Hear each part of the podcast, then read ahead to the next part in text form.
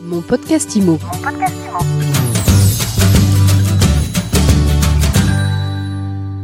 Bonjour et bienvenue dans mon podcast IMO pour un nouvel épisode de juridique. On va répondre à un problème de vie quotidienne qui concerne nombre de copropriétaires inquiets de la perspective de voir s'installer au pied de leur immeuble un restaurant ou une laverie, tiens par exemple. Alors est-ce qu'on peut s'opposer à l'installation d'un commerce dans une copropriété? On en parle tout de suite, on pose la question tout de suite à Alain Cohen Boulakia. Bonjour. Bonjour. Vous êtes avocat associé SVA.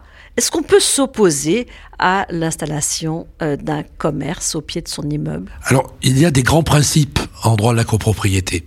Parmi les grands principes, il y en a un qui est posé par l'article 8 de la loi de, de 65, à savoir que le règlement de copropriété ne peut imposer aucune restriction aux droits des copropriétaires en dehors de celle qui serait justifiée par la destination de l'immeuble telle qu'elle est définie aux actes par ses caractères ou sa situation. Donc, a priori, je dirais qu'a priori, on ne peut pas s'y opposer. Maintenant, le règlement de copropriété, déjà, peut mettre des limites. Et dans de nombreux règlements de copropriété, il est par exemple interdit de euh, mettre en place un restaurant.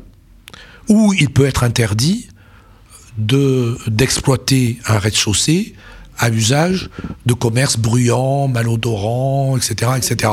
Mais dès lors qu'il y a euh, euh, ce type de clause, on ne peut pas interdire a priori l'installation de ce commerce.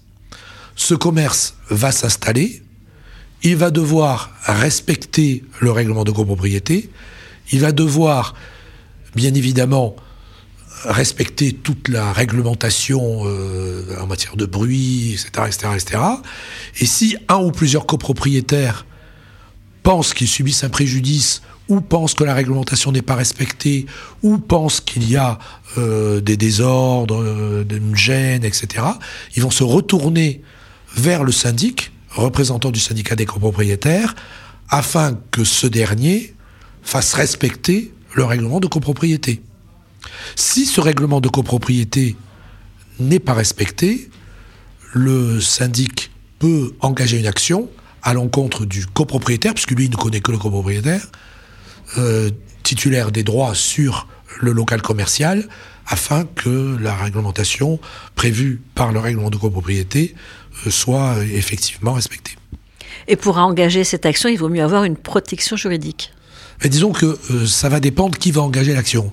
Si euh, le syndicat des copropriétaires engage l'action, il est évident qu'il vaut mieux avoir une protection juridique parce qu'on n'échappera pas à une expertise judiciaire. Et euh, l'expertise judiciaire, elle a lieu aux frais avancés de la copropriété. Par voie de conséquence, la protection juridique prendra en charge cette avance de frais. Si le syndicat des copropriétaires n'engage pas l'action et que c'est le copropriétaire qui est obligé d'engager euh, l'action à l'encontre du euh, copropriétaire défaillant, mais aussi du syndicat des copropriétaires dans certains cas, il sera préférable, bien sûr, que ce copropriétaire soit lui-même titulaire d'une assurance protection juridique pour les mêmes causes que celles que je viens dénoncer à propos du recours qui est formé par le syndicat des copropriétaires. Merci beaucoup Alain Cohen Boulakia pour vos précisions, pour vos explications lumineuses. Je rappelle que vous êtes avocat associé SVA. Et je vous dis à très vite pour un nouvel épisode de mon podcast IMO à retrouver sur toutes les plateformes et sur MySuite IMO. Mon podcast IMO. Mon podcast